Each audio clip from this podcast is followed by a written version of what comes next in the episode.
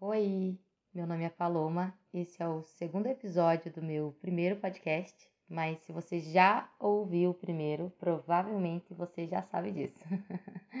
Preciso dizer que, se quiser saber mais sobre mim, os motivos desse projeto tão bacana e que tem um pouquinho, né, sobre mim, você vai precisar ouvir o primeiro episódio.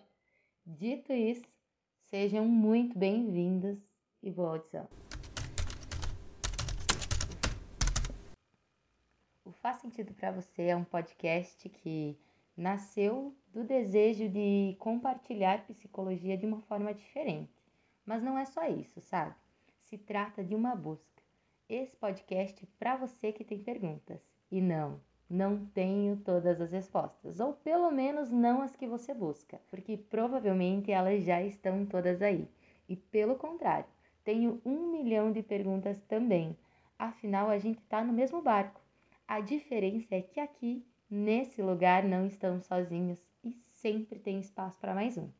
É um rolê que você pode entrar, tirar o calçado e ser você, do seu tamanho e da forma que você quiser.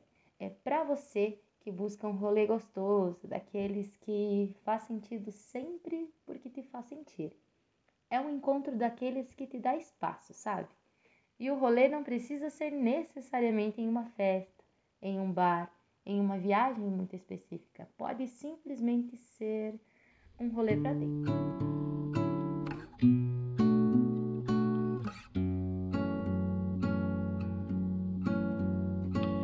Faz sentido para você é um podcast que nasceu do desejo de compartilhar psicologia de uma forma diferente.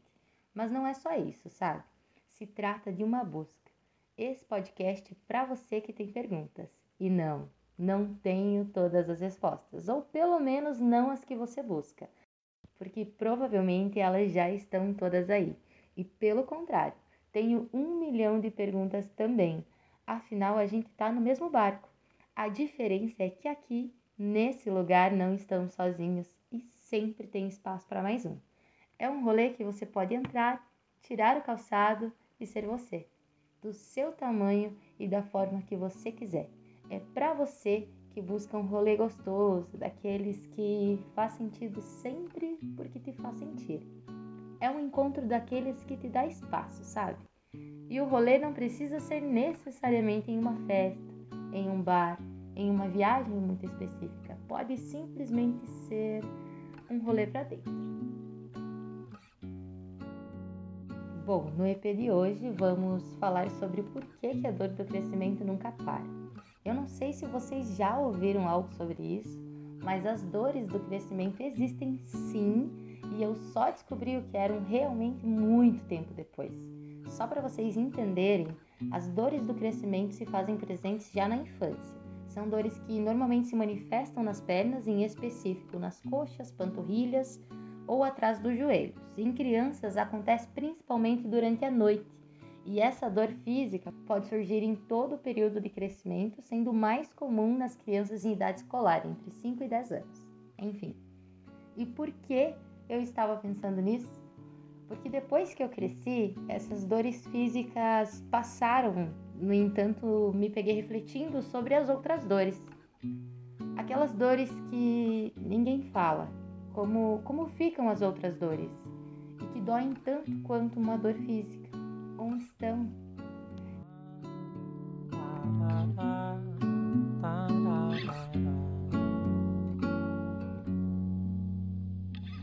Tem milhões de vozes, todo mundo a comentar. Um milhão de vezes ninguém tenta escutar. Eu não me arrebento, deixo o mar arrebentar. E aí me lembrei de todas as vezes em que estive de frente para um paciente e sinalizava a importância de estar consciente que crescer dói e que passa longe de ser só, só algo físico. Mas e eu?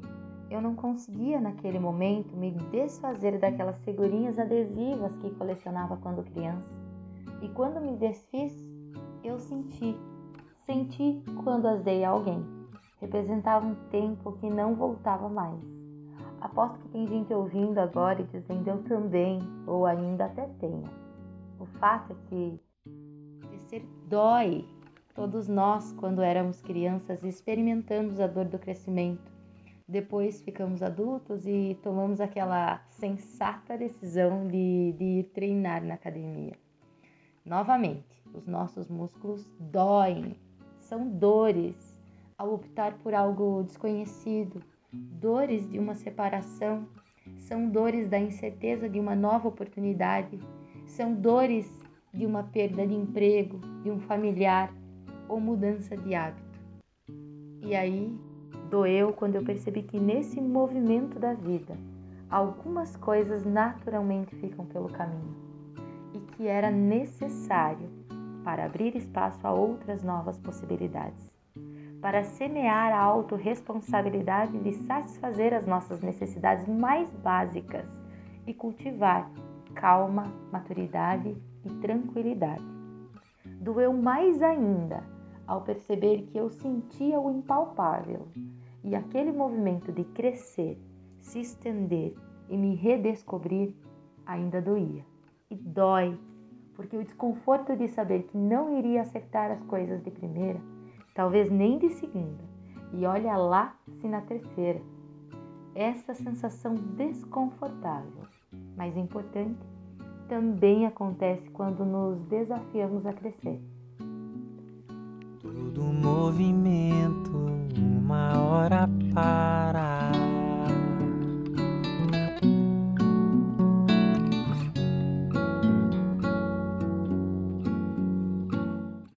Já parou para pensar nisso? Experimentamos o equivalente psicológico da dor física quando decidimos mudar nossas vidas ou quando essa mudança nos é imposta. E foi por isso que doeu em mim. São sentimentos e emoções de nervosismo ou medo, explosões de estresse e sentimentos de decepção, de desvalor, principalmente quando as coisas não dão certo.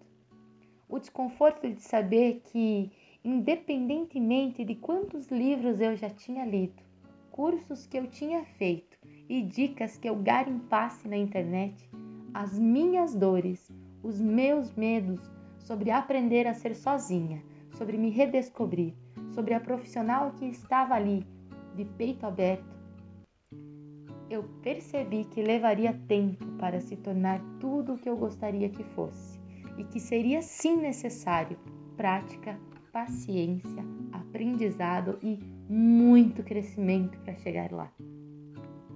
E é nesse momento que muita gente desiste. Quantas vezes você se sentiu diminuída ou diminuído pelo medo das dores do crescimento?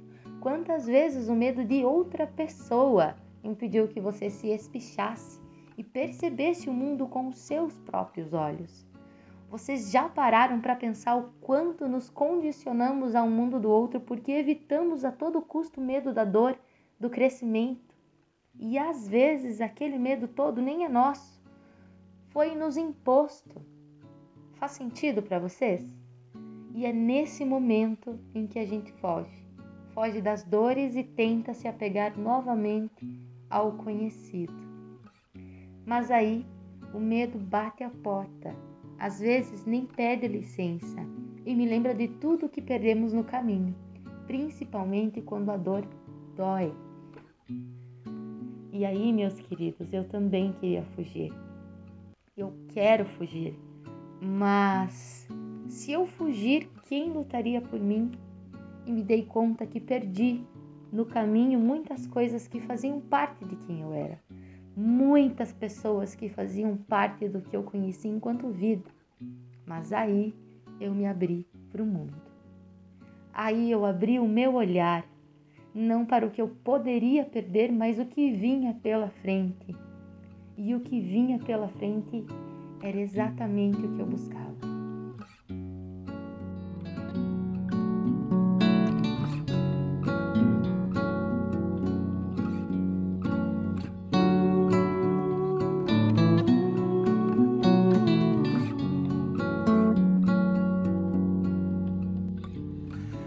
Tanta implicância que só quer se amplificar.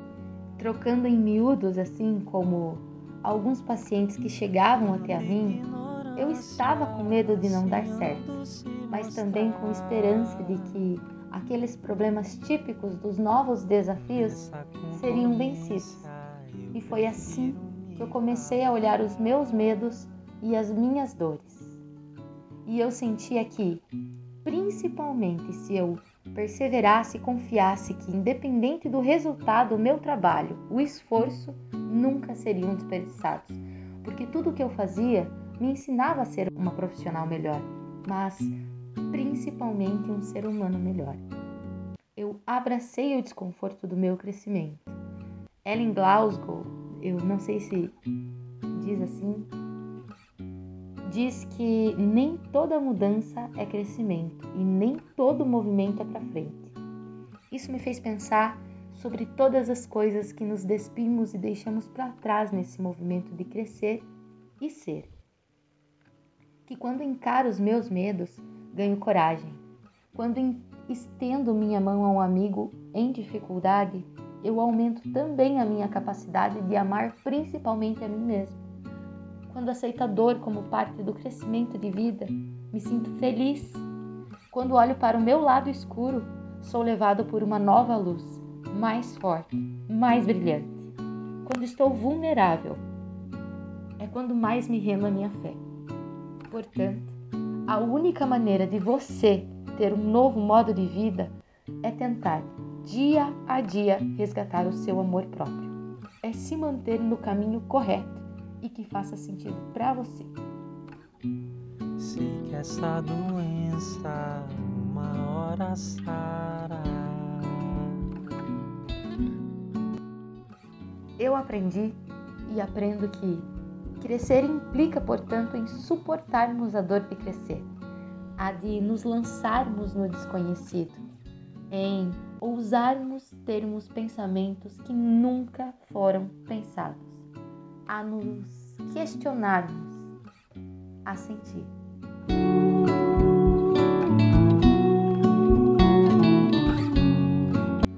Se faz sentido para você, esse aqui é o seu podcast. Não esqueça de seguir, salvar e principalmente compartilhar com seus amigos. Espero muito vocês no próximo episódio e muito, muito, muito obrigada por me acompanharem por aqui também.